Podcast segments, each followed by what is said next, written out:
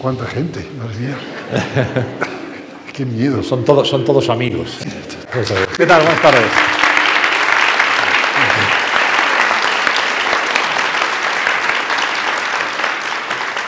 Son todos amigos y son todos, además, seguro que seguidores de, de, Carlos Saura. Muy buenas tardes a todos. Es un placer darles la bienvenida hoy, por muchos motivos. En esta tarde de octubre contamos con una presencia pues, eh, muy señera en el cine de nuestro país, como es Carlos Saura, y además con él inauguramos la tercera temporada, la tercera edición de estas conversaciones en la Fundación. Ya saben que un viernes al mes conversamos tranquilamente, ampliamente, con un personaje destacado. Y no se podría entender el cine de este país y la cultura de este país de los últimos años sin eh, la figura de Carlos Saura, eh, que ha venido además con su, con su cámara. Sí, que no me la puedo quitar porque está enredada con el micrófono. Una, una, cámara, una cámara digital. Sí, pero espérate a ver si consigo... Lo veo complicado. No, bueno, así, como no vamos a hacer fotos... Carlos, ¿tú siempre vas con la cámara? Siempre. Siempre. Sí, porque nunca se sabe lo que puede pasar. Hay que estar preparado para todo que es, al fin de cuentas, tu pasión, la pasión que te ha movido siempre, la pasión por la imagen. no, desde, desde, niño he sido fotógrafo y sigo siéndolo. ¿eh? Y tengo una colección de más de 600 cámaras en mi casa, lo cual es una aberración, pero y que me contemplan. Así, entonces yo, mi cuarto es una cosa un poco angustiosa para una persona que no está acostumbrada, porque están ahí todos los ojos mirándome, ¿no? Pero ya me he acostumbrado. Cámaras desde, desde muy antiguas, desde muy rudimentarias. Sí Ahí está, que es un último, decías, es un último modelo. Sí, es uno de los últimos digitales, sí. Sí, sí. ¿Eres muy purista en fotografía de estos que dicen, no, es que la fotografía digital no es igual que la fotografía analógica, no da la misma calidad? No, todo lo contrario. No, yo creo que la fotografía digital es un paso gigantesco que se ha dado técnicamente. Ha hecho que la fotografía además se, se democratice, que todo el mundo pueda hacer fotos. Porque antes había un misterio siempre, ¿no? El fotógrafo era un hombre como eh, curioso, un poco científico, entre artista, a ver, trabajaba los grises, en el laboratorio, se presumía mucho de los materiales que utilizaba, del tipo de revelador, la hidroquinona, el metol, la cantidad de, de material que se utilizaba, ¿verdad? Los fotógrafos eran como una especie de secretismo, una especie de pequeña masonería, ¿no? Y gracias a, la digitalización y a las cámaras eh, ya más modernas y eso, pues todo esto ha saltado por los aires, ¿no? Hoy cualquier persona puede hacer una foto maravillosa y, me parece estupendo. ¿Y la postproducción fotográfica, el Photoshop, todos los eh, elementos que hay ahora mismo para, para mejorar o no las fotografías? ¿Qué te parece? Inventos geniales, geniales. Sí, todos ellos. Sí, sí. Bueno, yo sin Photoshop estaría, sería, estaría perdido sin el Photoshop. Porque antes era el laboratorio, te ampliaban las fotografías, ¿verdad? Metían la mano para oscurecer una zona, otra en el papel. Era una cosa muy laboriosa. Eh, te salía mal, tenías que volver a poner otro papel, volver otra vez a hacer la ampliación. Era, realmente era un trabajo. Por eso se valoraba la fotografía más. ¿no? Hoy en día con el Photoshop, hombre, hay que saber manejarlo, ¿verdad? Porque tampoco es tan complicado, pero hay que saber manejarlo, ¿no? Bueno, 600 eh, cámaras, miles y miles y miles de fotografías y una exposiciones y una pasión que te viene desde, como decías, desde tu más tierna infancia. Realmente es la fotografía la que te conduce al cine. Una tierna infancia no lo sé. ¿Eh? Pero infancia sí. sí. Tierna, tierna o dura. Tierna es que es chiquitito, ¿no? No, no sé yo. Bueno, yo lo he dicho muchas veces, pero es verdad. Yo he llegado a la fotografía por amor, que es como se llega a muchas partes, ¿no? Estaba enamorado de una niña cuando yo tenía siete años o por ahí. Y, quería hacer una fotografía. Era muy tímido, no me atrevía a hablar con ella. Y entonces le robé la cámara a mi padre y fui al retiro, me escondí, porque ella venía de un colegio de, monjas. Y escondido ahí en un seto le hice una fotografía robada, ¿verdad? Y bueno, la revelé o la revelaron y se la mandé con un corazón de Cupido diciendo te amo. Y fue mi primera gran decepción con las mujeres. Ahí. Porque nunca me contestó la niña esta. Desagradecida sí que era. Pues no lo sé, porque era, era muy guapa. A lo mejor era su madre, que dijo, pero ¿quién es este imbécil? No. ¿Cómo se llamaba? Mamen. Sí, Mamen se llamaba. Ah, esta es que está aquí mi mujer, por eso dice caray. bueno, ahora tengo que tener cuidado con lo que digo ya, ¿eh? a partir de ahora. Bueno, ¿Y, eh, y Ana ha venido? ¿Es la fotografía la que te hace colgar tus estudios de ingeniería industrial, Carlos? Es complicado, ¿verdad? Porque yo es que, claro, he hecho muchas cosas, como todo el mundo, ¿verdad? En la juventud muchos disparates, ¿no? Disparates o no disparates, ¿no? Porque me gustaban tantas cosas. La fotografía es lo único que me ha unido, ¿verdad? Pero he, he dibujado, he escribí algo, he leído mucho cuando era joven sobre todo. Y mm, estaba loco por las motocicletas. Eh, incluso eh, eh, he diseñado una motocicleta, incluso, ¿no? En, un momento determinado. He corrido en carreras de motos, sí. He, dirigido una imprenta, que era de, mi, de mis padres de mis tíos. En fin, no sé. Y empecé a estudiar ingeniería porque tenía facilidad para las matemáticas y para el diseño. Con la pretensión de, de dedicarme al diseño de automóviles, que era mi idea, ¿no? Una especie de... Me hubiera gustado ser como, como Farina, no sé, un gran diseñador, ¿no? Y entonces cuando estudié ingeniería me di cuenta de que aquello era espantoso, ¿no? Porque eran montones de horas dedicadas a las matemáticas. En aquella época ser ingeniero era dificilísimo y todas las chicas iban detrás de los ingenieros porque había poquísimos, ¿no? Y ganaban mucho dinero. Tenían un sueldo asegurado y, en fin, no sé. Y tenían un prestigio Y, social. y un también. prestigio social, vamos, a ingeniero, este ingeniero, bueno, era la locura, ¿no? O sea que- y bueno, y en el examen de ingeniería, ¿verdad? Fue cuando me di cuenta de que los problemas que, me- tenía que resolver, había, por ejemplo, cinco, ¿no? Pues tres había resuelto y los demás no sabía hacerlos, ¿no? Y entonces hice una cosa que es un- una butad. Me dediqué a dibujar un automóvil precioso, ¿verdad? Con, el cambio de marchas, el embrague, la transmisión, todo. De eso sabía mucho, ¿no? Todos los elementos del automóvil. Y los ingenieros que estaban por ahí vigilando a, los alumnos se quedaban fascinados viendo. Me dicen, pero este, este cara dura, ¿qué hace? Y yo estaba convencido de que me iban a probar, porque dije, bueno, si Después he, he demostrado que un automóvil es así y se dibujar, bueno, pues me suspendieron. O sea, me suspendieron, entonces me hicieron un favor, porque ya dije, bueno, ¿y ahora qué hago? No? Entonces empecé a estudiar periodismo y, y me aburrió mucho porque había un profesor que daba de esta especie de, de asignatura que era, no sé cómo se llamaba, de no sé qué, del espíritu nacional, una cosa de, de, de- de falange tremenda, terrible, terrible. Tuve un par de encontronazos con él, porque yo ya, ya era darwinista entonces, y, y entonces, pues, al final, pues salí de allí. Entonces mi hermano Antonio me dijo, ¿y por qué no ingresas en la escuela de cine que hay en Madrid? Y fue él que me lo dijo y yo dije, bueno, pues ¿por qué no? Entonces ingresé allí Era rápidamente. El, el Instituto de Investigaciones y Experiencias Cinematográficas de Madrid. De investigación, eso es. Así se llamaba. Sí, sí. Eh, luego fue la Escuela de Cine. Sí. ¿eh? Y, y ahí te- obtienes el, el diploma de dirección. ¿Cómo era la escuela entonces? ¿Cómo era ese instituto? ¿Quién daba clase y qué ambiente había? Pues era una, era una escuela muy, era muy simpática, ¿no? Porque había pocos alumnos. Estaba en el, de- el hipódromo, en la Escuela de Ingenieros Industriales, y, y un poco abandonada de, de lo que era todo el tumulto o el follón que podía haber universitario. No, no era ni siquiera, no tenía categoría universitaria todavía. Era una escuela como rara, de la Escuela de Ingenieros, de un ingeniero que le dio por tener una escuela de cine, ¿no? que le gustaba la fotografía y le gustaba el cine, que era muy simpático y que eh, hizo esa sección dentro de la escuela de cine. ¿no? Entonces, eh, pues al principio yo creo que venían los alumnos, los chicos jóvenes, que pensaban que podían hacer cine en España, pues en los años, en los años 50, ¿no? Cuarenta y tantos, 50, tú fíjate. Y, claro, era un centro, que era muy interesante, reunión de- de- de personas muy diferentes, que venían de Cataluña, o del País Vasco, de Galicia, o de Aragón, como venía yo, o de Andalucía, ¿no? Y eso, y eso fue lo bonito. No era tanto lo que aprendías allí, sino la, la relación con los alumnos, ¿verdad? El, el- el- el- compadreo, el hablar, el ver películas, el discutirlas. Y bueno, pues fue muy, estuvo muy bien aquello, ¿no? Luego más tarde ya me nombraron a mí profesor también de la escuela, fui seis años profesor, y ahí era, compartía un poco con Berlanga, ¿no? También las clases, y bueno, era otra, otra, otra parte de, de mi vida. ¿no? ¿Qui- ¿Quiénes estaban ahí como profesores? ¿Quiénes estaban? Pues no estaban ahí como muy conocidos, no sé, estaba Villegas López, daba clases de historia, estaba, no sé, Gutiérrez Maeso, no, no había, no había grandes figuras. Antonio del Amo estaba por ahí. Sí.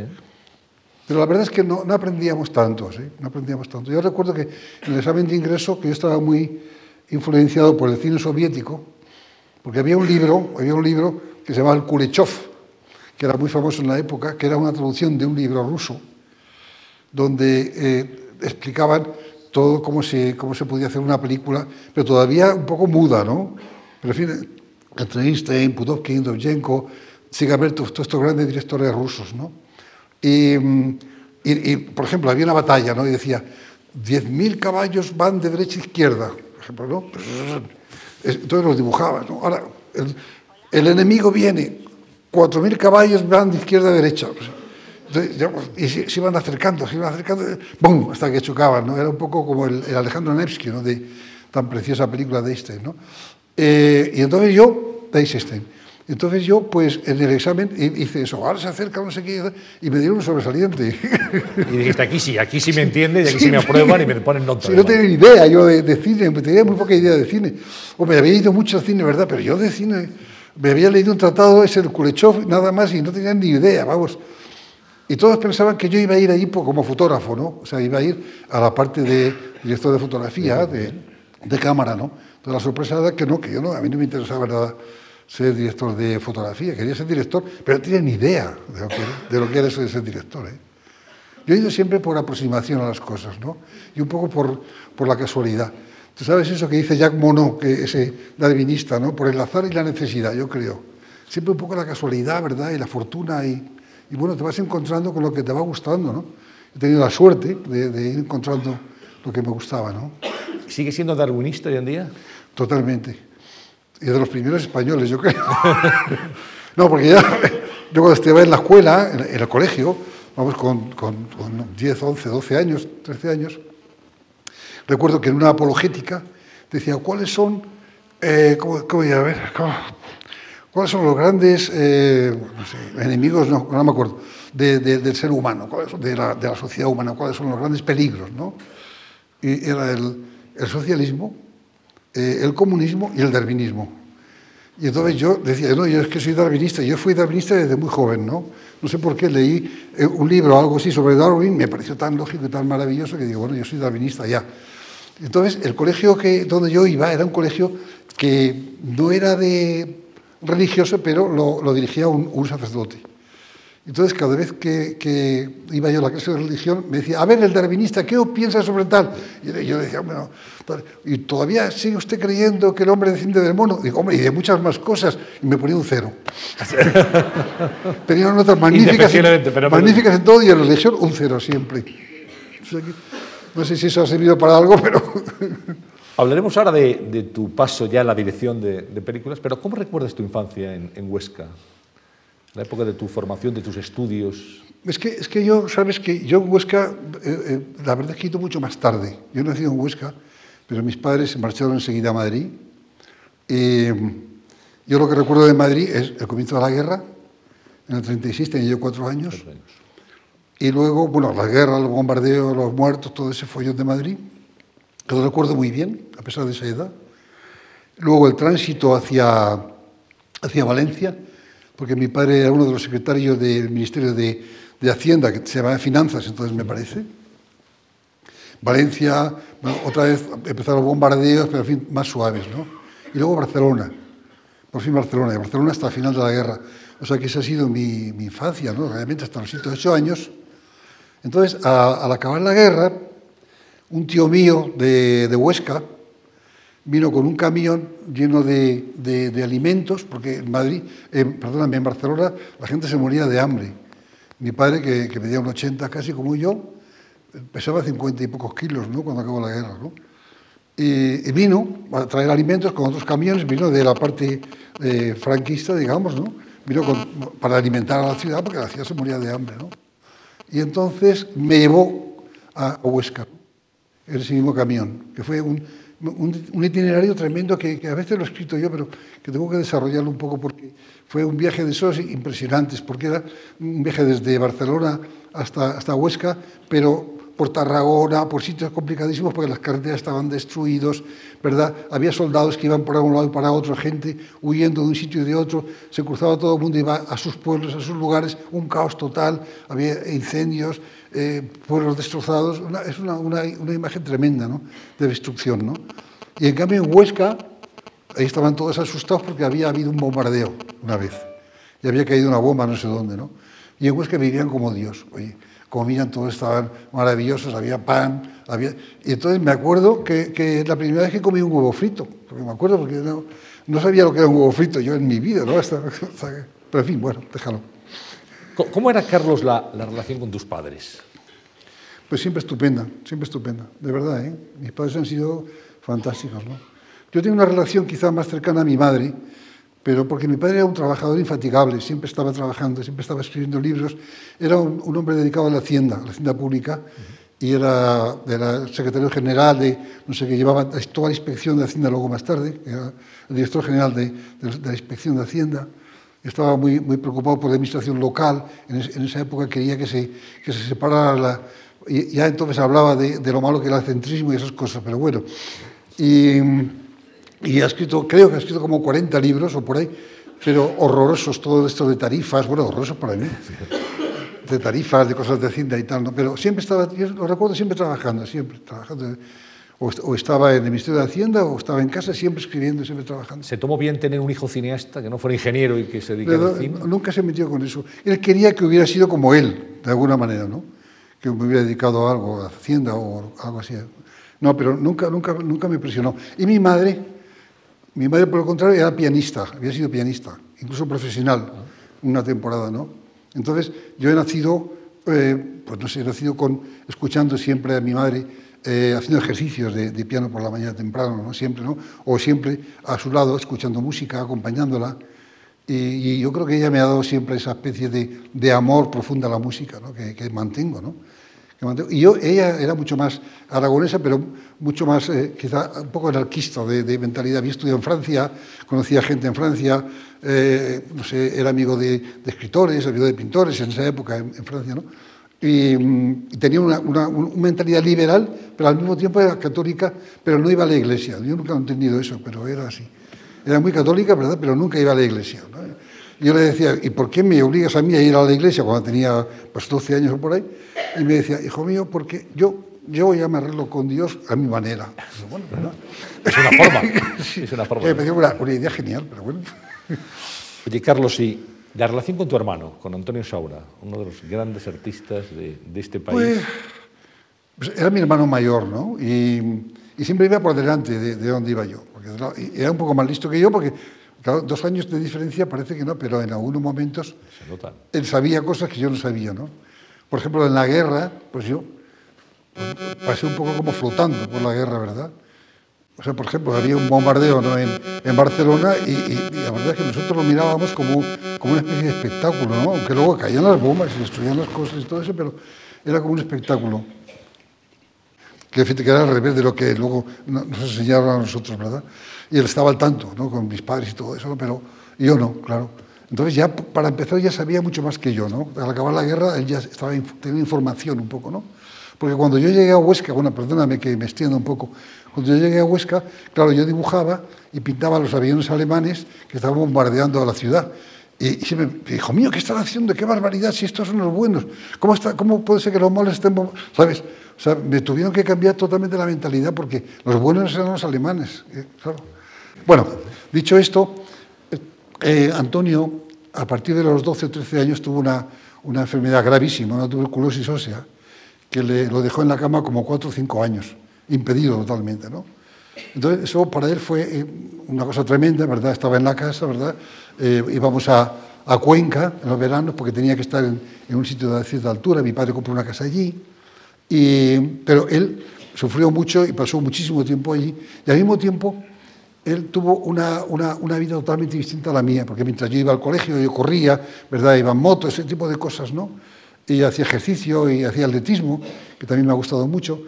Él se encerró allí y realmente se cultivó. Y fue una persona que leyó muchísimo en esa, en esa época.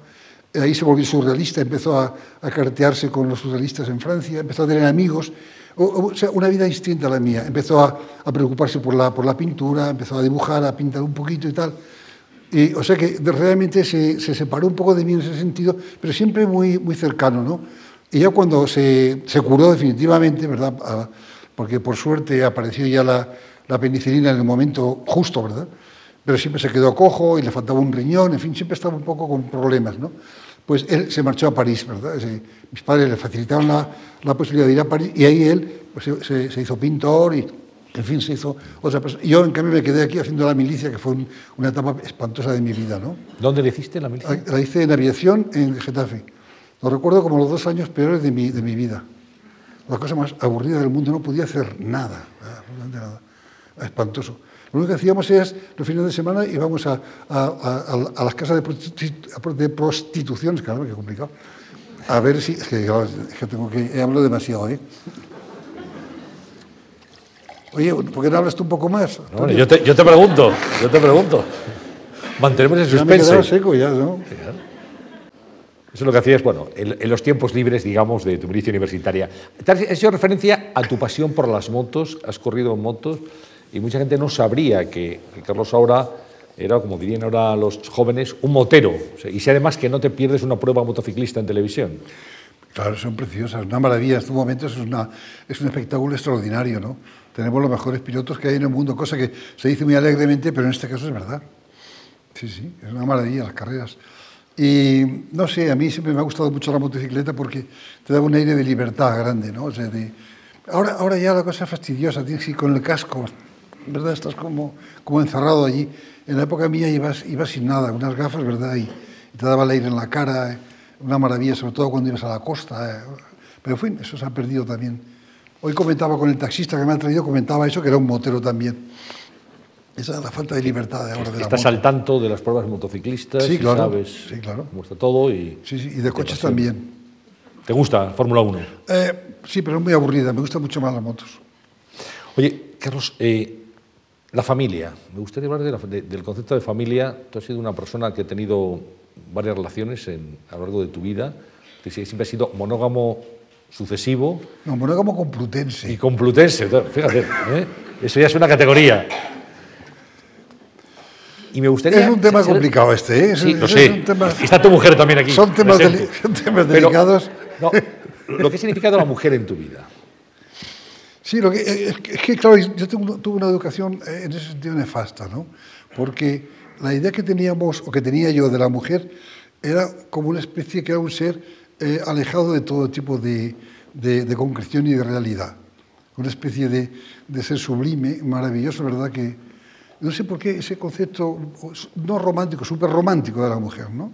Y a veces de niño, ¿no? Como una especie de, de algo que, que, no se podía ni tocar, no sé cómo decirte, ¿no? Una imagen totalmente eh, mágica de la mujer, ¿no? Desgraciadamente, o por suerte, a lo largo de los años eso se va perdiendo y te das cuenta que la mujer tiene pues, los mismos problemas o parecidos que puedes tener tú, problemas de físicos, problemas de necesidades, etcétera, aunque siempre, siempre creo que la mujer es, es, es un ser eh, para, para, un hombre muy difícil de entender, ¿no? aunque parezca tan próximo, ¿no? porque eso tiene otra, como otras necesidades, otras, no sé, otro, otro mundo, aunque en, muchas cosas eh, somos similares y estamos, estamos la misma, en el mismo eh, no sé, los mismos temas, las mismas cosas, ¿no?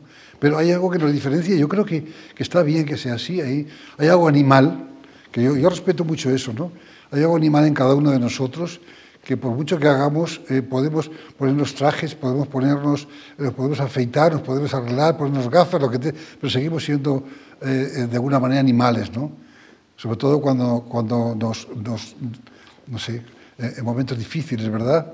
Pero también en el sexo y en todo. ¿no? Somos, somos, hay una cosa animalesca que, que, que, no terminamos nunca de reconocer y que le damos muchas vueltas, ¿verdad? Y lo, y lo rodeamos de violines y de muchas cosas, pero que, que, que está mandando nuestras vidas, ¿no? O sea, que, es que, de alguna manera está ordenando lo que tenemos que hacer y, y nos apasiona. Yo he sido un, un gran apasionado de, de, de, de, Yo me he enamorado de las mujeres de una manera muy apasionada, siempre, muy, muy bárbara, muy brutal, si quieres, ¿no? Por eso las, las decepciones son también muy grandes, ¿no? También cuando ya te, te, abandonan o tú abandonas o te alejas de la mujer, en el fondo es un, es un cataclismo moral, ¿no? de alguna manera, y personal. Porque por un lado dices, bueno, se ha acabado, es una tragedia, y claro, lo que pasa es que al cabo del tiempo eh, renaces, es como el ave fénix, ¿no? O sea, empiezas a renacer y dices, caramba, otra vez soy libre, otra vez, ahora puedo hacer lo que me dé la gana, ya no dependo de nadie. o sea, es, un círculo vicioso. Y vuelves a empezar otra vez eh, inevitablemente, la idea es no empezar más, ¿no? pero no, inevitablemente no hay nada que hacer. Yo recuerdo que una vez me fui a vivir a, a, un piso de Atocha que compré, que estaba vacío totalmente, un piso grande, antiguo. Tenía 400 metros, era un desastre de piso, pero lo pinté de blanco ¿no? y no había nada. Compré una mesa camilla y una cama, nada más. Y comía afuera y todo eso. De maravilla estaba allí, ¿no? Bueno, ya conocí a una chica, ya, ya vino a, a la casa, ya empezó a poner flores, a poner ¿Pero cómo visillos, tienes esto? Claro. a poner visillos. Y al cabo de un rato dije, uy, vamos a tener un hijo, seguro. Ya empezó a, a- a arreglar todo, a preparar todo. Y nada. Bueno, Y te llenó el piso. Al final. y empezamos de nuevo. Bueno, es así, así es la vida. Eh, padre de siete hijos. No, seis chicos y una niña. Siete total. Sí, pero hay que diferenciar. Seis chicos y una chica. Ana. No está aquí, mi hija, Ana. Es esta de allí. Hola. Buenas tardes. Sí. Sí, pues te digo, hay que diferenciar porque después de seis chicos, yo siempre quería tener una, siempre una niña, siempre. Nunca, nunca, nunca quería tener hijos, siempre hijas. De niñas. ¿eh? Y no había manera. A la séptima fue la vencida. Pues gracias a, a, a- A Lali. a Lali, Claro. supongo. ¿Cómo es la relación con tus hijos, Carlos? Pues yo creo que es muy buena, creo que es muy buena, creo que sí. Yo, eh, hay una cosa que, que no sé, a veces me lo han reprochado, siempre me dicen eh, que a veces que soy muy egoísta y tal, ¿no? Pero yo tengo la idea de que me preocupo poco eh, de los hijos, pero no es verdad. Lo que pasa es que a mí nunca me ha parecido, como yo con mis padres he tenido una relación siempre como maravillosa, pero nunca me han presionado. Eso siempre se lo, se lo he agradecido. Siempre hemos tenido que tomar la decisión nosotros. ¿Eh? tanto en el colegio, los estudios, en todo, ¿no? O es más, si suspendía, nunca me han dicho, hijo mío, te vamos a castigar, nunca me han dicho. Me han dicho, hijo mío, ten cuidado, trata de no suspender, de una manera siempre amable, nunca, nunca castigado, nunca. Entonces yo he tratado de ser así con mis hijos, ¿no? O sea, dejarles una cierta libertad y solamente en los momentos en que realmente, eh, eh, dramático, por lo que sea, ¿no? He acudido para echarles una mano, ¿no? Y eso es mi, mi forma de entender la educación. ¿no?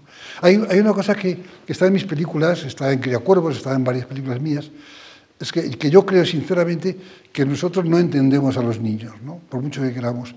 Tratamos de ser amigos de ellos, tratamos de, de comprenderlos, pero no nos damos cuenta de que, de que un niño tiene, un mundo no tiene nada que ver con el nuestro. ¿no? A pesar de que estamos siempre, siempre, eso es una, una tragedia, ¿no?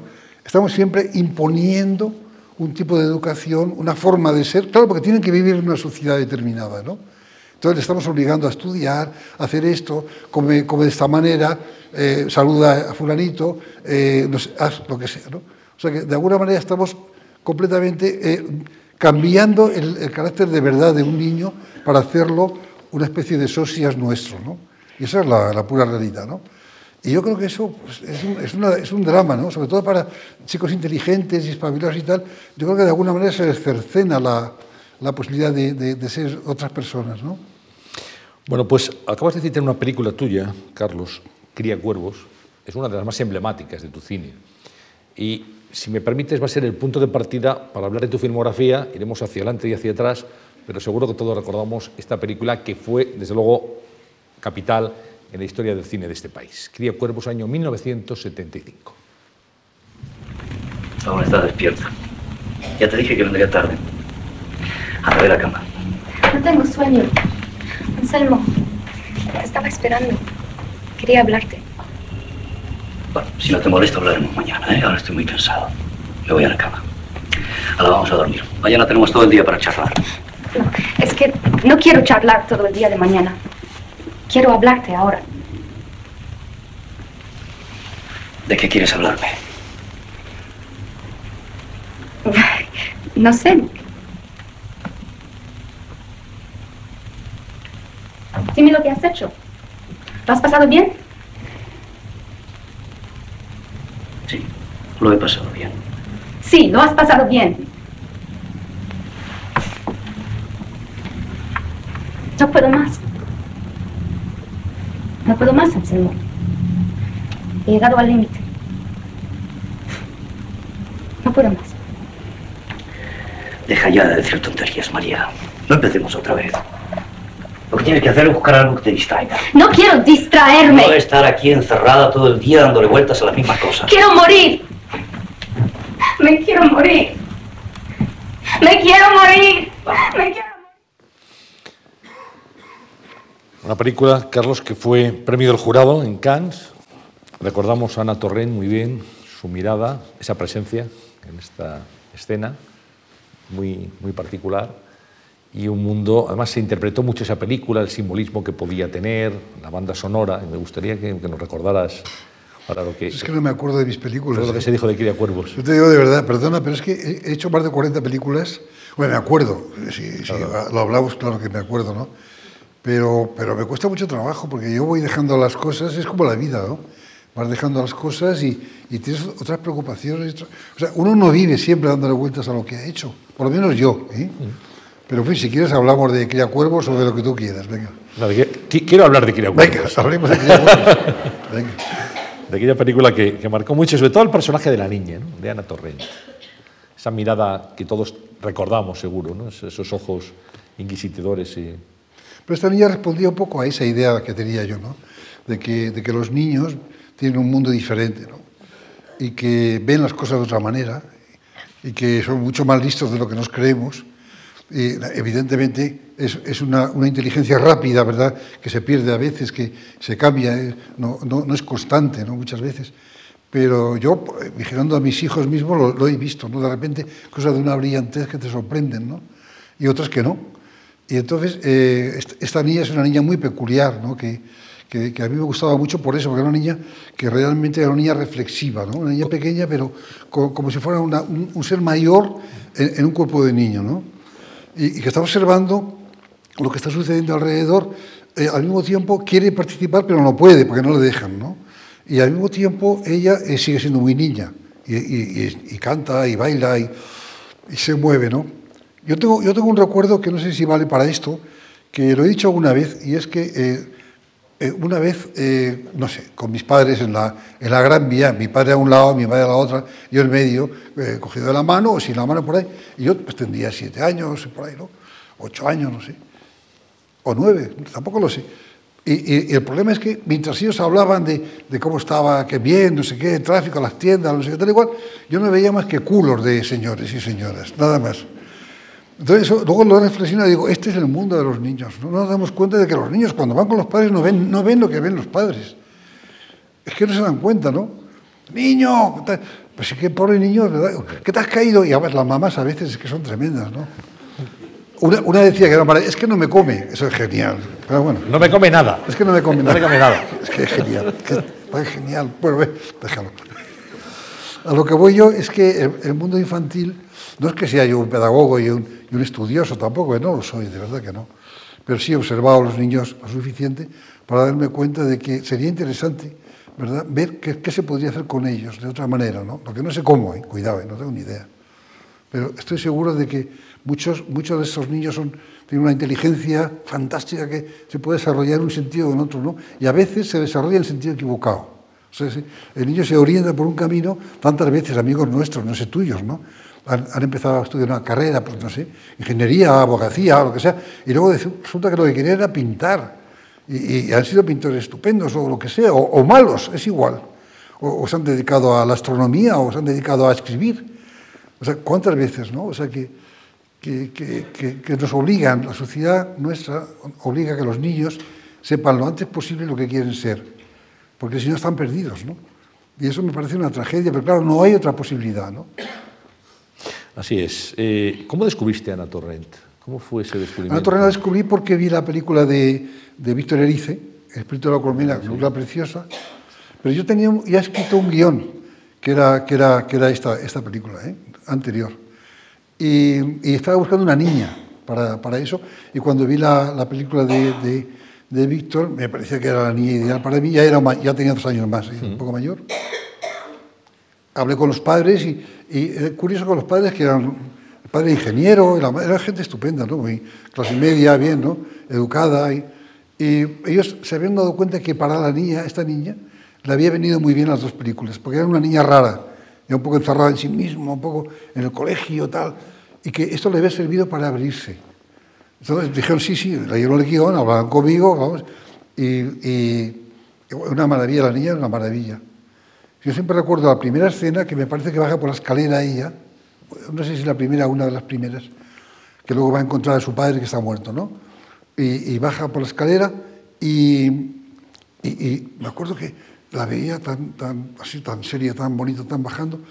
Y yo le di la mano, eh, era un ensayo, le di la mano, le sudaba la mano ¿no? a la niña. Y dije, no, no, te preocupes, Ana, nada. Porque con los niños, ya sabes, los niños y las niñas son una maravilla, hay que tratarlos como si fueran mayores, ¿no? O sea, tontería tratarlos como críos, ¿no? Y tienen un mundo personal. Sí, claro, hay que y un universo propio, sin Hay duda ninguna. Eh, ¿Por qué Janet? ¿Por qué te vas? Pues que era una canción que a mí me gustaba mucho, la había guardado ahí entre mis apuntes y ya estaba de, eh, ¿cómo se dice? Desclasificada o desclasada, no sé cómo se diría eso en argot. Desclasificada. de sí, los discos. ¿no? Descalificada. Sí, sí. sí, no sé, ya fuera de... Había tenido mucho éxito en una época, bastante éxito en, en España, ¿verdad? Y luego... La palabra es descatalogada. Descatalogada. Descatalogada. Eso es. Una canción descatalogada. Esa, esa es, es- es más correcto, sí. Y, y cuando em- empecé a- a escribir Criado Cuervos, siempre pensé en la canción esta, ¿no? Siempre me dije, qué bien, tal, qué estupendo. Bueno, hay una anécdota que te habrán contado, que no sé si lo sabrás tú, ¿no? Y es que cuando ya eh, había decidido que la canción que se utilizara en la película fuera El Por qué te vas de Janet, pues eh, se la enseñé, bueno, le, dejé que la escuchara Geraldine la canción y Geraldine me dijo, qué horror, no se te ocurrirá poner esta canción nunca en la película. Eh, me quedé un poco asustado, ¿no? Luego se lo pasé a Elías Querejeta, la canción. Mira, esto es, he decidido poner esta canción. Y me dijo Elías, ni se te ocurra poner esta canción tan horrorosa. Y Entonces hice una, una reunión de, de- de chicos, de niños y niñas de la edad de Ana Torrent en, en mi casa. Después de la canción y les pregunté que les- a todos les pareció un horror la canción. Y entonces yo dije, ah, pues muy bien, pues como soy aragonés, Y como soy el director, la Sí, pongo. La voy a poner. Y fue el número uno en, en Sí, Francia, en, Ah, en Japón, en- yo qué sé, sí. en el mundo entero. Todavía, mundo. todavía ahora cuando voy a Francia me la cantan. Y, una, y, y an- y antes me acuerdo que una vez iba en, en Air France, cuando entraba en el avión de Air France, ta, ta, ti, ta, ti, dijo, no, por favor. no". Eh, hay una cosa que un, que un director tiene que hacer como primera ostentación, digamos, de su papel en una película, que es colocar la cámara. Eso lo cuenta Carlos Saura con una cierta sorna, cuando hay un operador y dice, ¿dónde ponemos la cámara? Y hay que decir dónde se coloca, que no es tan fácil. Y hay que decirlo además sin dudar. Bueno, eso tú me- no sé por qué, pero eh, eh, es importante. Es que el trabajo nuestro, en el fondo, una vez que has escrito el guion o, tienes un guion de otras personas, es igual, ¿no? Y lo desmenuzas y sabes lo que vas a hacer, la historia que vas a contar, tienes ya los protagonistas elegidos, tienes ya, eh, no sé, el decoro donde vas a ir o cómo se va a construir todo eso. Una vez que tienes todo eso, llega el momento de dirigir la película de verdad, ¿no? Y entonces el problema es siempre, es muy sencillo, tienes que decir sí o no, nada más, a todo. ¿Dónde va a estar Flores? ¿Aquí o allí? Allí. ¿Dónde, eh, el actor te dice, oye, tengo que estar aquí de frente, no, de- allí. Dice, la cámara va aquí, no, aquí. Todo es sí o no, nada más, es muy sencillo, ¿no? De verdad te lo digo, ¿no? No, sencillo, pero, Bueno, hay que colarlo, pero con determinación. Aquí y es aquí. Es que, claro. O sea, no, de- no- no puede ser en otro sitio. No, sabes que puedes cambiar de opinión, pero todo el mundo te mira mal. Hay que tener Y- mucho y cuidado. este no sabe. Uy, este no sabe. Este lo sabe. Yo, yo tengo una- un amigo director, que no digo quién es, que la primera película que hizo, que estaba yo, que fui a verla, que estaba además Teo Escamilla de, de, de- de director de fotografía, que, era- que- que tenía mucha sorna, y decía, ¿qué te parece, Juanito? ¿Qué te parece el plano? Entonces miraba por la cámara y miraba por un tornillo. ¿Así? Y decía, ah, estu- estupendo el plano, precioso, precioso. Bueno, y tienes otro amigo, que sí podemos decir su nombre, desaparecido Luis García Berlanga, que también en una ocasión le preguntaron dónde, dónde se pone la cámara, don Luis, y, y él contestó a su manera, a la manera berlangueana. Ya, pero eso fue en, en Alhama de Aragón, estaba rodando Plácido. Y yo fui a visitarlo, ¿no? porque era, era, Berlanga era un tipo encantador, ¿eh? muy simpático, muy cariñoso, muy afectivo y muy generoso. Por lo menos conmigo, ¿no? Y, y recuerdo que le preguntó, no sé quién era Sempere, no sé quién era el que, el que llevaba la cámara o la fotografía, y decía, oye, Luis, eh, estábamos ahí en, no sé, en Alhama de Aragón y había una montaña, así, ¿no? ¿Dónde, ¿Dónde colocamos la cámara? Y decía, por ahí, por ahí. En la montaña. Eso me pareció genial. ¿Pero dónde? ¿Pero dónde? Por ahí. Te llevaste bien con Berlanga. Sí, muy bien, siempre muy bien. He estado muchas veces en su casa, invitado, sí, sí, muchas veces. Tengo una relación estupenda con él. Aunque su cine era muy distinto al tuyo. Sí, no, no, a mí su cine no todo me gusta, lo debo decir con sinceridad, ¿no? Pero eso no, no quiere decir nada. Pues, me- me- él como persona era una persona encantadora y estupendo, y algunas películas suyas son estupendas, ¿no? Tu auténtico maestro fue Luis Buñuel. El, el, digamos, el director al que tú querrías parecerte. Ya, yo creo que ahí hay un, ahí hay un equívoco, pero en fin, yo, yo lo acepto, ¿eh? porque desde luego, desde el momento en que vi en la Escuela de Cine Tierra sin Pan, un documental, siempre pensó que, la- que la- que España se había perdido una escuela documentalista tan fuerte, tan importante como la inglesa, que en, que en aquel momento era la, la escuela de, de verdad de documentalista mejor del mundo, ¿no? y que podía haber iniciado una carrera fantástica de, en España del documentalismo, ¿no? pero un documentalismo que no era solamente fiel a la realidad inmediata, no era la fotografía de lo que estábamos viendo, que luego se han hecho tantas cosas, sobre todo durante el franquismo, ¿no? que era un, un- un rollo que era Alcázar, el Alcázar cuando Felipe, era un, un tostón, ¿no? Sino que era una cosa mucho más creativa. ¿no? Y, y para mí fue el momento en que dices, caramba, este, este hombre es, es distinto ¿no? de, del resto de los que están haciendo cine en, en este país. ¿no? Y a partir de ese momento intenté por todos los medios conectar con él. Daba la casualidad de que era aragonés, eso ya lo sabía, que teníamos amigos comunes en, en Aragón y, y en un momento determinado pues tuve la oportunidad de ir a, a Montpellier, que había un festival, en los años 50 y algo, me parece, ¿no? Un festival de 47, 40, no, no sé, cuarenta y tantos, un festival que se llamaba pomposamente algo así como Racontre, eh, Hispano, eh, eh, Latinoamerican y Filipinas, no sé por qué. bueno, Era el toque exótico. Sí, no sé. y, y fui con la, con, la- con la hermana de, de Luis Buñuel, con Conchita Buñuel, que yo la, la, la conocí entonces, y con Juan Francisco Aranda, Antonio Francisco Aranda, que era el primer, la primera persona que escribió realmente un libro interesante sobre Luis Buñuel en España. ¿no? Y fui con ellos ¿no? a, a Montpellier y ahí vi dos o tres películas de, de Luis. eh, realmente me di cuenta de que eso era otra cosa, que era una maravilla, ¿verdad? Y que, y que es el cine que por ahí que quería hacer yo. Pero ¿por qué? Yo te explico. Porque utilizaba la imaginación. O sea, que a mí me parece que, que el cine español, el cine en el mundo entero, pero es una, una opinión ya de, de- una persona mayor, quizás de joven no, no pensaría así. ¿eh? Eh, eh, el costumbrismo está ya demasiado machacado. O sea, lo que es la, vida cotidiana, que está muy bien, ¿verdad? Para hacer una película de la vida cotidiana con talento hay que ser ya realmente un súper un súper elegido, ¿verdad? Porque la normalidad es hacer una película que es bastante aburrida, ¿no? Porque te cuentan historias que ya conoces, de amores, de chico con chica, que no sé qué, que sé, la madre, ¿sabes? Un poco en general son temas que están tratados ya en la, en la novela naturalista, en Zola, en Blasco Ibáñez, yo qué sé, eh, yo qué sé, en, eh, en Benito Pérez Galdós, es- está, está machacado el tema, ¿no? Entonces, yo, yo pensaba que la, la salida de, de nuestro cine, además a través de, de toda la cultura nuestra anterior, ¿eh? Era la imaginación. Imaginación que estaba en Quevedo, que estaba en López de Vega, que estaba en Cervantes, que estaba, en, no sé, era la María de Zayas, fantástico, ¿no? E- Esa, esa imaginación que era subvertir los valores de la realidad, haciendo de la realidad otra realidad, pero manteniendo los parámetros de, que pudieras entenderlo. O sea, por eso cuando yo digo la imaginación no me refiero a cuentos de hadas ni nada de esto, sino a una fantasía que me parece bien, pero no es esa, esa imaginación a la que yo me refiero. Me refiero más a la que está relacionado pues, con los sueños, con lo, con lo que uno quisiera hacer o quisiera pensar, o, en un momento determinado, ¿verdad? aparecen imágenes ¿verdad? En, en tu propia cabeza que, que corresponden a cosas que, que tampoco puedes entender muy bien, a lo mejor, ¿no?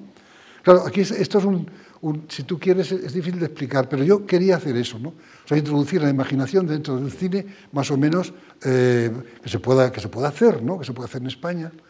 Y donde hubiera también pues, una especie de crítica de la, de la política, de, de la familia también, porque sobre la familia tengo ideas mu- muy contradictorias, ¿no? O sea, por un lado, me parece que la familia española es una maravilla, ¿verdad? Por otro lado, creo que la familia mediterránea es la madre de todas las corruptelas, ¿no? O sea, que es donde nace la, la cosa tribal. Yo, oye, yo tengo mía, eh, por favor, mi primo, ¿por qué no le das un puesto a mi primo? No, pues yo, me debes un favor, ¿te acuerdas que...? Bueno, y esto ha funcionado como Dios en este país, ¿sí? Y sigue funcionando, que es una tragedia. Sigue. Y, y es, la, eh, y es el, el fundamento de la mafia, por algo se llama el padrino, ¿verdad? Y la familia, por alguna razón, ¿no? Entonces, bueno, eh, nos hemos ido un poco del caso. No, hablamos de, de- de directores de cine Y- español. sí, pero, pero Buñuel ¿verdad? abrió esa, esa línea que en el mundo, en, en una época entera, ahora ya, estaba todo más disgregado había solamente tres directores que yo me parece que eran eh, fundamentales ¿no? Y que utilizaban la, la imaginación. En, en, el país nórdico estaba Berman, Ingmar Berman, ¿no? Era una especie de, de, protestante riguroso, tremendo, duro, durísimo, ¿no? Pero fantástico. ¿eh? Pocas bromas con, con Berman. ¿no? Estaba, estaba Fellini, el, el, el, un desastre, ¿no? el caos, ¿verdad? imaginación italiana, ¿verdad? todo, la mama, la no sé qué, la, bueno, fantástico. ¿no? Y Buñuel, que era, para mí me parecía que era el ideal, ¿no? porque era toda la tradición española, ¿verdad? más el surrealismo, más, más un hombre muy sabio, y al cine también. O sea que para mí fue descubrimiento sí, de, de, Luis Buñuel. Y no es que lo haya seguido o, haya querido seguirlo, nunca lo he intentado, ¿no? Pero sí he estado muy próximo a él y cuando he sido amigo de él a partir del año 60 hasta que se murió prácticamente, eh, hemos hablado tanto de cine, tanto, hemos hablado, y coincidíamos en muchas cosas, ¿no? O sea que, bueno, yo te digo hasta, hasta el punto de que en una película suya, eh, pues no me acuerdo ahora cuál es, llegó hasta decir que la única persona que podía eh, seguir la película si él se moría era yo, y lo escrito, o sea que había una relación con él muy estrecha y muy, muy maravillosa. Sí, sí. ¿Del cine español actual o de los últimos años hay algo que te interese especialmente, Carlos? Pues mira, del cine español siempre ha habido eh, gente estupenda, y películas regulares y películas malísimas, ¿no? Pero es que eso pasa en todas partes del mundo. ¿Pero hay algún director de la nueva hornada que te interese especialmente? Es que no, no, no conozco yo Almodóvar, muy bien. Amenábar, alguno de los directores más recientes. A, Almodóvar yo lo respeto muchísimo, pero su mundo a, a, mí no me interesa demasiado. Y Amenábar es un... Yo veo a Amenábar, siempre lo he pensado, veo que es un, un joven viejo era. Quiero decirte, que, que hacía cine como, como podía hacerlo un hombre que tuviera una veteranía, o sea, que hace cine de maravilla, ¿no? Pero otra cosa es que me interesen los temas o no me interesen, ¿no? Pero lo respeto mucho. Ya te digo, yo Almodóvar lo respeto muchísimo, pero no entro en su mundo. No, no, he intentado, ¿verdad? No, no, consigo entrar en su mundo. Bueno, hemos conocido, estamos conociendo en esta conversación algunas pasiones de, de Carlos Saura. Una pasión es la fotografía, otras son las motos, y otra pasión, también has tenido siempre, es el flamenco. Creí que ibas a hablar de también.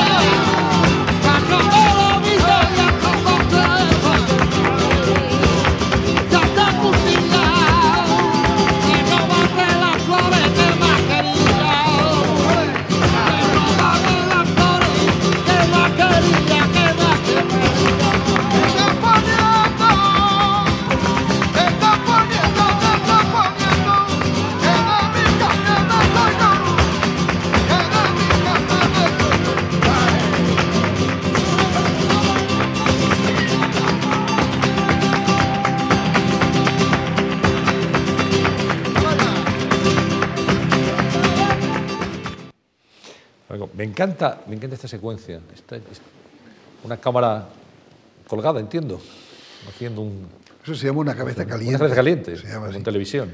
Sí, sí, Una cabeza caliente. sí, sí. Ahora hay helicópteros, ya sabes, También. maravillosos, pequeñitos, una maravilla. ¿Cómo descubres el flamenco? ¿Cómo, cómo llega esa afición tan, tan grande a ti? Pues, pues no lo sé, yo, yo pienso, ¿eh? yo pienso que viene de cuando era niño, ¿no? Porque en, Madrid y en, por ahí, hasta en Barcelona y en Valencia, ¿no? Sabes, los, los, los milicianos y, eh, ya empezaban a cantar canciones, un poco la copla, la copla española, ¿no? Y también flamenco, ¿no? Y luego en la posguerra era muy normal que en Madrid los obreros de la construcción, ¿verdad? Cantaban, ¿eh? eran muchos andaluces y tal, y nadie les prohibía cantar en la calle. Ahora no puedes cantar en la calle porque igual te ponen la multa, no lo sé. ¿eh? Pero en esa época la gente cantaba y nadie le decía nada. Claro que también había todo el mundo, los clasos, pa, pa, o sea que la ciudad era un infierno, ¿no? O sea que si cantabas tampoco pasaba nada, ¿no? Y, y no sé, em- empecé a aficionarme al, al- al flamenco, a escucharlo desde bastante joven y fui a los tablaos y, y fíjate que, que, que en mi familia, mi madre y mi padre, eh, absolutamente nada, vamos, ¿no? Y mi hermano Antonio tampoco, o sea que no, en realidad fue yo un pionero en la familia en ese sentido, ¿no? Y bueno, y hasta ahora, ¿no? Entonces, eh, ahora ya lo veo todo mucho más claro. Llego a la conclusión hace ya tiempo, ¿no? De que el flamenco es lo mejor que tenemos musicalmente en España, porque es, es único en el mundo. No, no hay nada parecido al flamenco, ¿no? Y luego el flamenco no es más que una refundición de muchas cosas que misteriosamente por esas cosas que no se sabe nunca por qué, sale una cosa nueva, ¿no? Que es el flamenco o puede ser el jazz, que hay unas culturas evidentemente debajo muy, muy claras, algunas son directamente, no sé, de, españolas, antiguas, si tú quieres, ¿no? O sea que, eh, por ejemplo, la, la jota aragonesa o, o las seguidillas manchegas o, o ca- o canciones, eh, pues, pues no sé, hasta si quieres eh, de Galicia, ¿no? Todo se mezcla, ¿no? Pero evidentemente la influencia importantísima de, de los gitanos, pero todo eso se cocina, ¿verdad? Se va cocinando, sobre todo en el sur de España, y sale de repente una cosa nueva, que es el flamenco, o las sevillanas, que es otra cosa distinta, ¿verdad? Pero que tiene relación, y una cosa nueva, maravillosa, que se proyecta hacia el futuro, que se puede renovar, ¿verdad? Que puede cambiarse, que no se queda, no es una cosa folclórica, porque el folclore español es, precioso, pero se queda allí. Yo soy aragonés y la jota se ha quedado en la jota. En cambio, el flamenco tiene esa peculiaridad de que puede incorporar ritmos latinos, puede incorporar el jazz, puede incorporar otras cosas que todavía no se atreven a utilizar en, en realidad. Y en el baile igual. O sea, que, que- que tiene una, apertura eh, extraordinaria hacia el futuro. ¿no? Tú has llevado el flamenco a, a tu cine en, en alguna ocasión, sevillanas, flamenco, eh, bueno, genios como Camarón. Bueno, yo he hecho como, como cinco o seis películas de flamenco, yo creo, nada más. ¿eh? Es más, eh, si, si me apuras fuera de España en estos momentos, que la gente se lo olvida de mí quitando eh, a lo mejor Cría Cuervos o un par de películas mías, ¿verdad? Todo el mundo me conoce por el flamenco. flamenco. Aún no hace mucho estuve en, en Shanghái, en, en una especie de conferencia de prensa con, con montones de, de- de críticos chinos y de, bueno, de aficionados, ¿no? Y, y lo único que conocían del cine español era, eran mis películas de flamenco, por ejemplo, ¿no? Y yo he visto en el Top Manta en, en Moscú, ¿verdad? Ahí, Carmen y Boda de Sangre. Y, y me parece muy bien, a mí me parece muy bien. ¿Qué tal para- a la hora de rodar con los protagonistas del flamenco? ¿Qué tal ha sido Bueno, depende con quién. Yo, yo he trabajado en tres películas con Antonio Gades de maravilla siempre. Un tipo, Un gran profesional. Vamos, a mí no- yo el flamenco que sé me lo ha enseñado en gran parte, me lo ha enseñado Antonio Gades, ¿no? Cristina Hoyos, Antonio Gades, ¿no? Pero eso aparte, porque Antonio era un, un ser excepcional que se le reconoce, pero cada vez se le reconocerá más, porque ha sido él un poco el que, el que ha impuesto una forma de bailar, ¿verdad? Eh, un poco re- recogiendo las instrucciones de, de Vicente Escudero, que era eso de bailar en hombre, ¿verdad? Que es una forma de bailar muy especial. Porque el flamenco tiene, eh, tanto el hombre como la mujer están muy separados y es muy interesante. El hombre tiene, debía ser como más estático, pero al mismo tiempo muy, ¿verdad? Con los pies en la tierra y muy, muy firme, ¿no? Y, y un poco seco, bailando y tal, pero al mismo tiempo con, con una sensibilidad especial, ¿no? Y, y la mujer tiene una cosa prodigiosa porque es que yo no lo he visto nunca en ningún baile, ni en la India, ni en Rumanía, ni en ninguna parte, ni en Rusia, no he visto una cosa semejante, ¿no? Y es que eh, la bailadora española, de cintura para abajo es la tierra, ¿no? Ta, ta, ta, muy fuerte, ¿no? Y de cintura para arriba es como el cielo, ¿no? Las manos hacia arriba, cosa que yo no he visto en ningún baile. Eh, Las manos, los dedos, todo, todo ese juego, ¿no? Que es una cosa maravillosa, no sé de dónde viene, no sé, porque yo no sé si viene de los gitanos, pero los gitanos tampoco han bailado así. Y en la India no se baila así. O sea que no lo sé. ¿eh? Eso es una cosa muy interesante que no sé de dónde viene. Si viene en la Jota hay algo parecido, ¿verdad? Que se baila también un poco así con las castañuelas, pero fue no es otra cosa. No, es muy interesante, muy interesante esa cosa. ¿Sabes quién te va a preguntar ahora de, de flamenco? Pues un, No. gra- un gran entendido y un gran escritor como es Félix Grande. Sabe mucho Carlos, más que buenas yo. tardes. Verás, eh, cualquiera que conozca tu trabajo cinematográfico, tu excelente trabajo, sabe que aparte de otras otras dimensiones importantes en tus realizaciones hay una constante preocupación eh, civil, esto desde tu primera película. Y me gustaría que, puesto que supongo que será inexorable que hables de tu relación con el flamenco, me gustaría saber si a la hora de ponerte a trabajar al servicio del flamenco, encontraste en él, aparte de un extraordinario ritmo de los cuerpos y de los cantes y, y una extraordinaria riqueza musical. Encontraste en el flamenco una dimensión también civil, una dimensión, digamos, moral. Me gustaría que si esto te ha ocurrido, que lo, que lo manifestases y lo explicases. Conocemos, Carlos, tu vinculación al flamenco a través de tu necesidad de fotografiarlo. Eres uno de los grandes fotógrafos de temas flamencos y de rostros flamencos.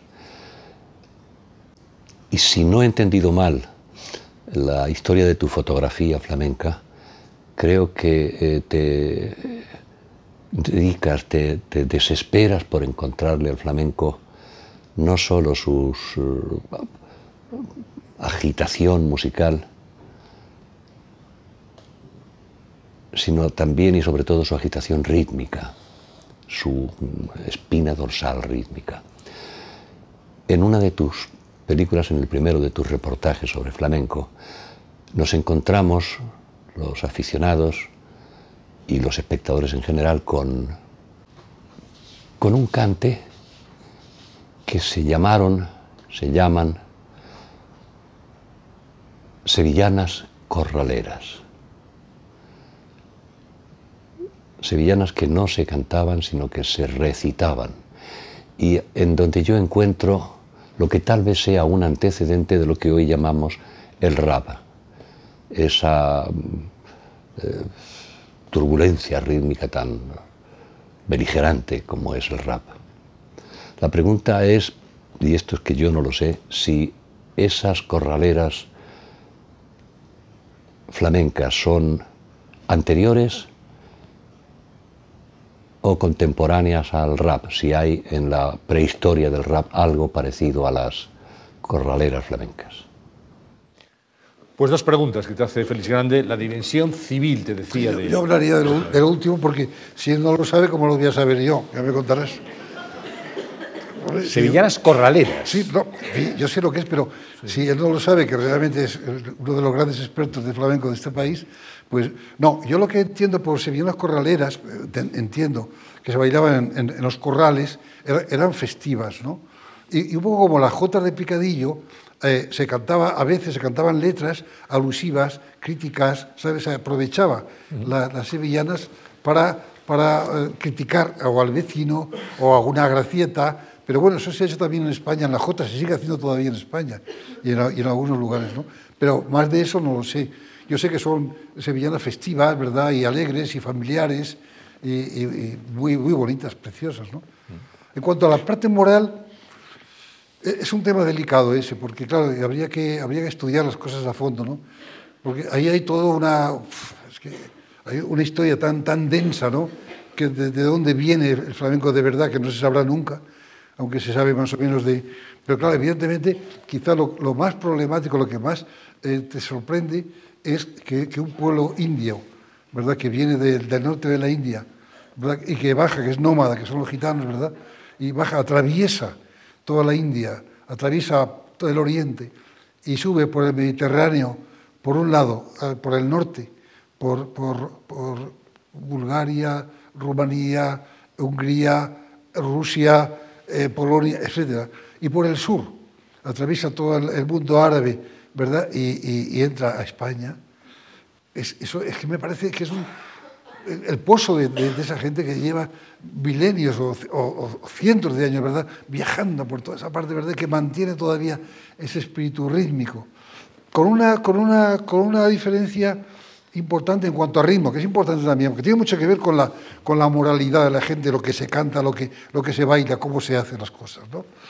Por ejemplo, los gitanos que van por el norte del Mediterráneo, los que van a, Rumanía o, bueno, etcétera, a Hungría, recogen las, las, las, canciones, las músicas que ya había antes. Porque los gitanos lo que hacen es recoger cosas, ¿verdad? Y modificarlas. O sea, las sardas, por ejemplo, de, de, de Hungría, por allá, les sirven a ellos para hacer la música que hacen los, los gitanos en estas partes que son con violines, cha, cha, cha, cha, cha, cha, cha, siempre manteniendo ese, ritmo de baile, ese ritmo alegre de los violines, ¿verdad? De, muy rápido, que nada tiene que ver o muy poco con el flamenco español. O sea, que eso es muy, muy importante, porque se dice siempre que, que el flamenco español es, es obra de los gitanos, no es verdad. Eh, los gitanos han aportado muchísimo al flamenco, ¿no? muchísimo, pero no es obra de ellos, es obra de algo misterioso, porque los gitanos que pasan por el sur, y por Egipto, etcétera, llegan a España, se encuentran con toda la cultura árabe, ¿no? con los muecines, ay, ay, ay, que coincide con las, con las cosas pakistaníes, es muy interesante, coincide mucho con eso, ¿no? Y llegan a España, y en España todavía está reminiscencia de la cosa árabe, ¿verdad? Evidentemente, más, ya la cosa más, si quieres, más castellana o de, lo- o donde venga, ¿no? Y, y- se mezcla todo eso, o sea que, es, muy, es muy fascinante, ¿no? Entonces, claro, son en España la- el, baile flamenco, sobre todo en hombre, es un, baile realmente que, que tiene un estatus moral. O sea, baila de una manera muy concreto, ¿no? muy, co- como muy concentrado. Es un baile que exige que el, el verdadero bailador, si es bueno, si es una maravilla, ¿verdad?, sea una persona muy íntegra en bailando. Luego puede ser lo que le dé la gana en la vida, no lo sé. Pero bailando tiene que ser muy íntegra, ¿no? porque si no, no transmite esa, esa, esa, esa fidelidad, esa postura. ¿no? Hay un baile que, que a mí me parece maravilloso que se llama la farruca, ¿eh? que viene de Galicia, porque es otra cosa muy curiosa. ¿no? La farruca, que la bailaba Antonio Gades como una maravilla, ¿no? y es uno de los bailes más bellos, más limpios, más perfectos, y toda la influencia viene de Galicia. Y, y las alegrías de Cádiz, todo el mundo sabe que, que- que son eh, jotas aragonesas pasadas por Andalucía.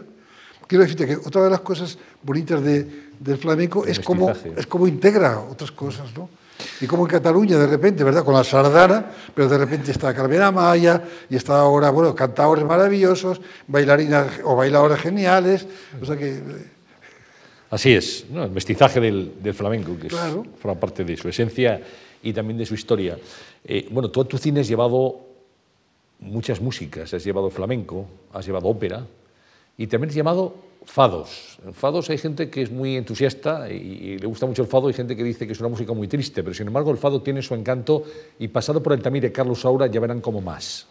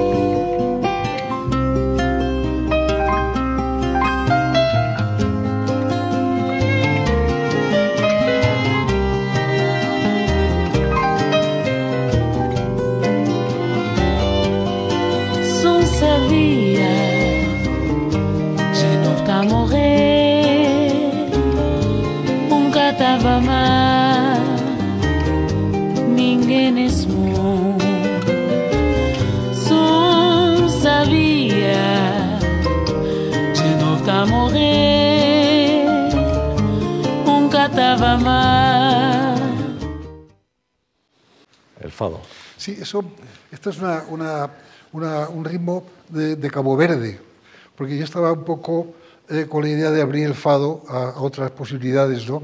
Y he encontrado además eh, grandes amigos, expertos, eh, fadistas que me han apoyado en, en Portugal, ¿no?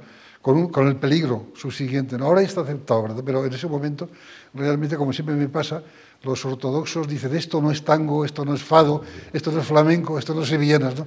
Y luego a- acaba todo el mundo por decir, ¡ay, qué bien, qué, qué estupendo! Y, la mayor parte de la gente pues sigue el camino que yo he trazado a veces. No digo que siempre sea un pionero, ¿verdad? Pero en algunas cosas sí, pero por aventurero, simplemente porque soy un aventurero, ¿no? Y porque me gusta eh, buscar otras cosas, ¿no? Y, esta, es una maravilla de canción de Cabo Verde que tiene mucha relación con el fado porque es lógico, las colonias de, Portugal están también interrelacionadas. Hay que tener en cuenta, creo yo, eh, yo nunca soy un experto en nada, siempre lo digo, de verdad, ¿eh? me gusta el fado muchísimo, me gusta el tango, me gustan tantas cosas, ¿no? y, el flamenco, por supuesto, ¿no? Pero yo tengo la, sensación, por lo que he leído, y parece que es verdad, que el fado es triste porque son canciones a la gente que se ha marchado se ha ido a la mar, que se ha ido a Brasil, y se han quedado las mujeres solas, ¿verdad? Entonces cantan canciones un poco de desesperación. Y son muy hermosas por eso, ¿no? Y, hay, una justificación. Entonces yo he intentado en esta película introducir también el baile, que, que jamás se ha bailado el fado, ¿no? Pero he intentado hacerlo y, y meter canciones brasileñas que están interrelacionadas etcétera, ¿no? Bueno, es un intento de, de- de ampliar, de abrir, como se dice ahora, un poco cursil, de una forma un poco cursil, a abrir las ventanas para que se oreen, ¿no? Las cosas, ¿no? Hay un eh, periodista y escritor también que quiere sumarse esta tarde a esta conversación contigo y es Manuel Hidalgo que te va a plantear dos cuestiones. Buenas tardes, eh, Carlos y Antonio. Eh, quería preguntarte, Carlos, acerca de tu capacidad de trabajo.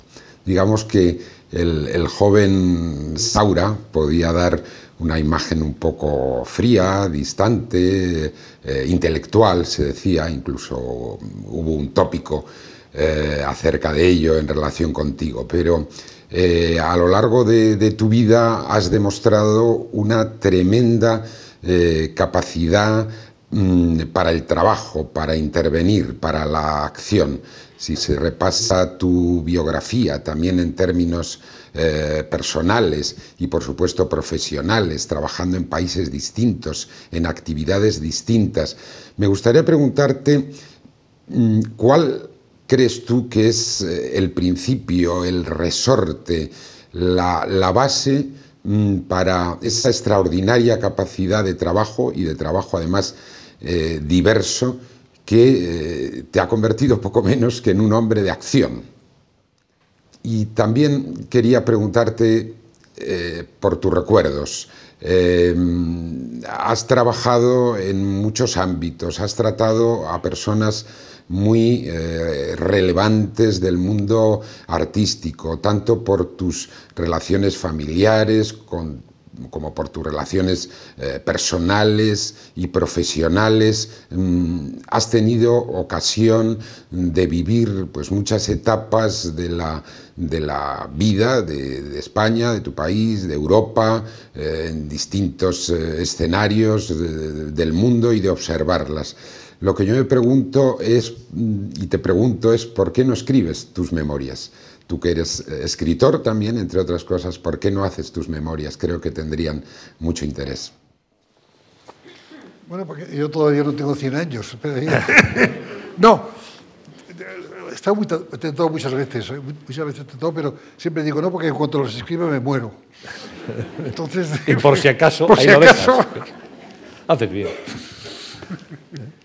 O sea que no, lo de las memorias, pues claro, pues tengo mucho material. En cuanto al trabajo, que es curioso, claro, Lali me conocerá esto mejor que yo y mi, y mi hija, ¿no? O igual que yo.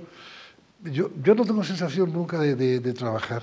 Eso es una cosa tremenda. Además que cuando hago cine, a veces porque estoy obligado a levantarme temprano y tengo que preparar el trabajo de cada día, ¿verdad? Y aunque trato de improvisar siempre, porque a mí me gusta mucho improvisar, a veces no puedes, porque te obligan económicamente, tienes que hacer tal cosa en tal lugar, en tal momento, ¿verdad? Siempre trato de improvisar. Pero en cuanto al trabajo, no tengo la sensación, no sé, que yo dibujo o, escribo o escucho música o, o, no sé, o hago una obra de teatro, escribo una obra de teatro, no sé. Y siempre tengo la sensación, y, y por supuesto de las fotografías, ¿no? Siempre tengo la sensación de estar haciendo lo que, lo que me apetece hacer en cada momento. Yo sé que esto es un insulto decirlo públicamente porque eh, parece ser que es que, según la condenación cristiana, ah, para, hay, que, hay que sufrir y, hay que trabajar para sufrir y para vivir. ¿no? Yo, no, yo he tratado de no sufrir, de sufrir lo menos posible. Eh, y esa debe ser la parte mía que no es tanto, tan aragonesa, ¿verdad? Que, que es la parte mía murciana, porque mi padre era murciano. Y me ha pegado también una serie de genes, ¿verdad? También, de la son- huerta. Que son más placenteros y más mediterráneos y tal, ¿no? Entonces, esa, esa, esa, esa- es esa mezcla. Ya digo, yo disfruto con lo que hago, ¿no? Y trato de disfrutar al máximo con cada cosa de lo que hago. Y si dibujo, pues lo paso muy bien y puedo estar dibujando, pues no sé, seis, ocho, diez horas, no sé. Puedo estar haciendo fotografías hasta el amanecer y no me, no me acuerdo, ¿verdad? Y- o de ampliar o, o de arreglar cosas. Puedo estar escribiendo, de repente me pongo a escribir un guion y, y puedo no dormir, o dormir muy pocas horas, ¿no? No lo sé, pero llevo una vida ordenada y desordenada al mismo tiempo, no sé. Porque al mismo tiempo soy ordenado, pero al mismo tiempo me gusta un poco el, tener la libertad de hacer. Y en he tenido mucha suerte con, con- con las mujeres con las cuales he convivido y con, y con Lali, por supuesto, ¿no? O sea, que me han permitido siempre una gran libertad de, de- de movimientos y de trabajo, ¿no? O sea, jamás, yo no recuerdo que Lali haya venido para decirme, oye, está bien, ven. No, en todo caso es porque a lo mejor dice, estás demasiado tiempo en el ordenador, te vas a quedar ciego, ese tipo de cosas, pero nada más. Pero por lo demás, al contrario, siempre he sido colaboradora y, y- y me ha ayudado ¿no? a trabajar. O sea que, que, eh, no, puedo, no puedo decirlo, sinceramente. No, no. He, hecho, he hecho pocas cosas de verdad por obligación, muy pocas cosas. He Bueno, tratado de, de hacer lo menos posible. Cuando hice el servicio militar, te digo, dos años peores de mi vida. Eso lo tienes marcado, ¿eh? O- Lo tienes horrible, marcado. A fuego. Espantoso, espantoso. No podía pensar, no podía hacer nada, estaba encerrado allí, en Getafe, horrible. Bueno, no. Bueno, estamos en, en el tramo final de esta conversación y quisiera preguntarte por algunos personajes que, que han sido importantes, en- entiendo, en tu vida. Uno es Elías Querejeta. Sí, bueno, claro, yo Elías, cuando conocí a Elías, fue justo para, bueno, lo conocía un poco antes, ¿verdad? Cuando yo tenía en la cabeza hacer una película que era La caza. Y, y, bueno, pues no había manera de, de- de- de- de que ningún eh, productor le interesara nada. Incluso me parece que, pues no me acuerdo, que en el ministerio se decía, ¿cómo va a hacer este una película con cuatro tíos cazando conejos? Vaya un desastre. ¿cómo va a ser esto?". Y, bueno, y, y desde luego los, les digo, los productores rechazaron sistemáticamente eh, los proyectos. Incluso, no sé por qué, por qué casualidades, conocí a Alfredo Mayo, que era una persona absolutamente encantadora y maravillosa. O sea, ahora dice, no, es el actor franquista. No, no es verdad. Lo que pasa es que ya sabes, la vida es como la flor. Dice, no, la flor es la, la, la franqui-". No, no es verdad, no es verdad. Eran artistas, ¿verdad? que trabajaban y ya está. Bueno, pero en el caso de Alfredo Mayo me defendió hasta el final y fuimos con él, incluso a productoras importantes, a Cifesa, no sé qué tal. Y a pesar de que él quería ser eh, actor, de, porque le gustaba mucho la idea, no hubo manera. Entonces, con Elías Querejeta nos encontramos y Elías me dice, oye, me gusta mucho la idea, mira, vamos a hacer la película. Hace una cosa, mira, yo pongo un millón de pesetas y tú búscate otro millón de pesetas. Y yo dije, bueno, de acuerdo. Entonces fui a mi padre y le dije, papá, mira, yo necesito un millón de pesetas. De aquella época. Y mi padre me dijo, bueno, hijo mío, eh, y eso, Pues, digo, ponlo a- al fondo, ¿verdad?, de, de la cultura, de la educación de tu hijo, de, de, de toda la vida. Y dijo, bueno, de acuerdo. Y entonces, con los dos millones de pesetas, con, con cuatro actores, sin un foco, ¿eh? sin un foco, en, en un sitio totalmente ahí enseña despoblado donde no había más que eh, cuervos de la guerra y conejos, hicimos, hicimos eh, eh, la caza. Hicimos la caza y fue un éxito enorme, nos premiaron en, en Berlín, bueno, en muchos sitios, ¿verdad? Ganamos dinero y yo le devolví el dinero a mi padre y le dije, mira, papá, un millón más los intereses. Entonces mi padre me dijo, cuando quieras dinero, hijo mío, me lo Pídemelo. pides". Pero nunca le pedí ya el dinero. Por si acaso. Pagabas intereses que no era habitual. ¿eh? Era aquel tiempo. Entonces con Elías fue ese el comienzo de, de una amistad fantástica y, y a, a partir de allí eh, comenzamos a trabajar juntos y, y hicimos siete, ocho películas, no sé cuántas, ¿verdad? Una detrás de otra, ¿verdad? Y íbamos a los festivales y lo pasamos muy bien. Un tándem de éxito, sin duda. Te cuento una anécdota de, de la Sí. caza, verás. Eh, fuimos al Festival de Berlín porque a alguien le gustó la película y la pasaron en el Festival de Berlín el primer día, que era lo peor del mundo, ¿no? Y nosotros dijimos, bueno, pero podemos venir a Berlín, vamos a qué pasa. Y estábamos en un hotel, no sé, X, el que sea, ¿no? Al cabo de, dos días o tres días no- nos llaman y nos dicen, oye, que os han trasladado de hotel, os llevan al Kempinski. Joder, qué bien, eso quiere decir que nos ha gustado la película, no sé. Bueno, estamos allí viviendo muy bien, comiendo muy estupendo. A los tres días, dicen, oye, tenéis un Mercedes en la puerta. Dije, bueno, pues ya está. Y efectivamente nos dieron un premio. Pero sí, es curioso, ¿no? Pero estaba Pasolini de presidente del jurado. Que a partir de ahí yo me hice muy amigo de él. Pier Paolo Pasolini. Sí, Pier Paolo otro, Pasolini. otro nombre por el que quería preguntarte es por Rafael Azcona, guionista con el que también has trabajado. Él trabajó con muchos directores, pero tuviste también una, una etapa de colaboración con él. Sí, un tipo, un tipo realmente... la palabra genial a mí no me gusta utilizar, ¿no? Pero un hombre de un talento grandísimo, ¿no? Muy, muy creativo, fantástico, ¿no? Un gran colaborador. El- lo que es muy curioso de, con Rafael es que Rafael no escribía nada si tú no le decías lo que había que escribir. Pero eso es un poco lo que la relación también de, de, con Carrier, que yo, curioso, es, un poco parecido. O sea, tú le decías a Rafael, mira, yo ¿qué te parece aquí una escena donde hay un señor tal y cual? Al día siguiente traía tres hojas maravillosamente escritas. Con, yo no, no lo hubiera escrito nunca así, ¿no? sobre todo al principio, que no sabía escribir guiones yo muy bien. ¿no? O sea, que realmente era un, un creador, pero a partir de ideas de los demás. Cosa que yo nunca he entendido. ¿no? Por ejemplo, yo nunca he entendido cómo se puede ser pianista, pues yo sería siempre, hubiera sido siempre un compositor. No, yo no, no se me ocurre ser un pianista, ¿no? E interpretar cosas maravillosas, pero no se me ocurre, ¿verdad? Dedicar toda mi vida a tocar a Chopin o a tocar a Brahms o a quien fuera, ¿no? Yo hubiera hecho lo posible por, por componer yo mis cosas, ¿no? Pero eso son formas de, de, de, de verla, de, no sé, de, de- de entender el mundo, ¿no? Y, y el tercer personaje por el que quería preguntarte tus recuerdos de Charles Chaplin. Yo lo conocía muy mayor, ¿verdad? Pero bueno, también es muy curioso porque yo lo he conocido siempre, he conocido a Kubrick, he conocido a Chaplin, siempre por, a través del cine. O sea, yo eh, empecé a vivir con Geraldine y salieron en, en los periódicos franceses del corazón que Geraldine estaba viviendo con un playboy español. y yo estaba encantado, porque era el sueño de mi vida. Claro. En el fondo, ya, qué, qué- qué bien, que soy un playboy, bueno, pues venga. Estaban informados, ¿eh? Sí, sí, bueno. Y, y, claro, los Chaplin no querían saber nada de su hija, pero esta hija de un español, eh, que debe ser un chulo, ¿verdad? y bueno, pues la secretaria de, de Chaplin vio en París eh, Peppermint Frappé, que había hecho yo con Geraldine, y le gustó mucho la película, entonces le dijo a, a, a Charlie Chaplin, tienes que ver esta película, y fue a verla, ¿no? Y nos mandó un telegrama diciendo que es una película maravillosa, y López Vázquez es uno de los más grandes actores que yo he conocido en mi vida. Así, ¿eh? Entonces ya a partir de allí yo ya llegaba a Suiza como un rey, tenía ahí el Rolls esperándome en la puerta que me llevaba a la residencia de BBI. Como un playboy. y- sí, y, y, y mantenido una, una relación más que con él, que, que ya era mayor, pero al fin también, ¿no? Sobre todo con una, con la, con la madre, que era una- un ser maravilloso. Eh, mucha gente ahora cuando se, se ve tu cine, hablabas de la caza, por ejemplo, y uno se pregunta, ¿cómo te las ingeniabas, Carlos, para burlar la censura en aquella época? Que tu cine ha tenido cargas de profundidad sistemáticas. Sí, fíjate, en eso es curioso. Yo no he hecho mucho en eso, ¿no? El que ha hecho mucho más ha sido Elías Querejeta. Elías. Elías es el que hay que darle todo el mérito, el que ha batallado, ¿verdad?, con, con toda la parte burocrática, con la censura española. Ten en cuenta que en esa época había que escribir un guion, guion previo, Sí. y, ese guion previo era el que, el que se analizaba, censura, ¿no? que era una barbaridad, porque todavía no estaba hecha la película ni se sabía cómo iba a ser eso. Yo, yo me acuerdo que en la escuela de cine, en un momento determinado, hubo un, un director en, en la escuela que era un- muy reaccionario, que en, en un guion que escribió Miguel Picasso, decía, y están, se sientan en el sofá Juanita y, y- y- y Paco. Entonces decía, ¿y qué hacen en el sofá?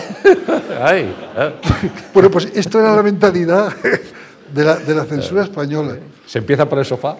Mira, mi primera película, que era Los Golfos, en el año 59, que la habíamos escrito con Mario Camus y con Daniel Sueiro, eh, presentamos el guion y nos llamaron allí. Nos llamaron un señor que era el director general de cine, que llevaba un hábito, ¿sabes?, de estos morados, ¿verdad?, y estaban un poco aterrados.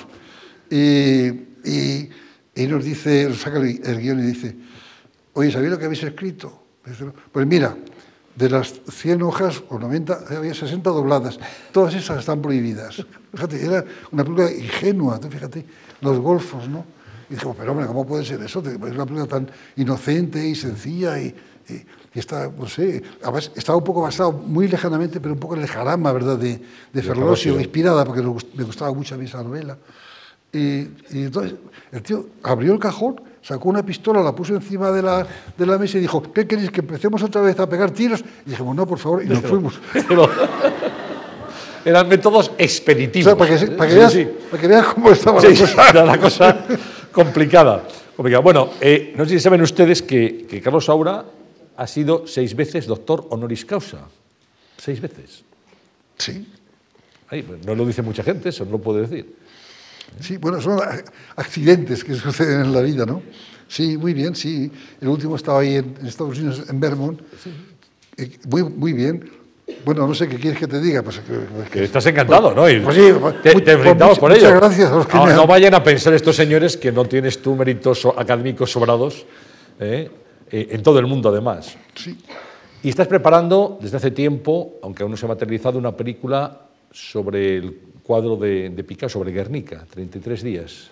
Sí, sobre cómo el proceso por el cual se, se- se pinta o se realiza la Guernica de, de Pablo Picasso, que, que es muy interesante. Es una idea que, que tenía Elías Querejeta, desgraciadamente ya muerto, no como productor, sino como guionista. Él quería hacer una especie de, de documental sobre eso, ¿no? Y, y yo le dije, no, vamos a escribir, vamos a hacer una cosa un poco más amplia, que sea un guion. Y había un guionista francés que intervino al principio y luego ya intervine yo, ¿no?, en el guion. Pero la, historia es muy, a mí me parece preciosa porque en el año 37 hay una serie de intelectuales españoles que van a ver a, Picasso. Eh, Está Larrea, está Maxau, está Bergamín. Eh, Es increíble, cuatro o cinco personalidades fortísimas, ¿no? Está Gauss, en fin, no sé.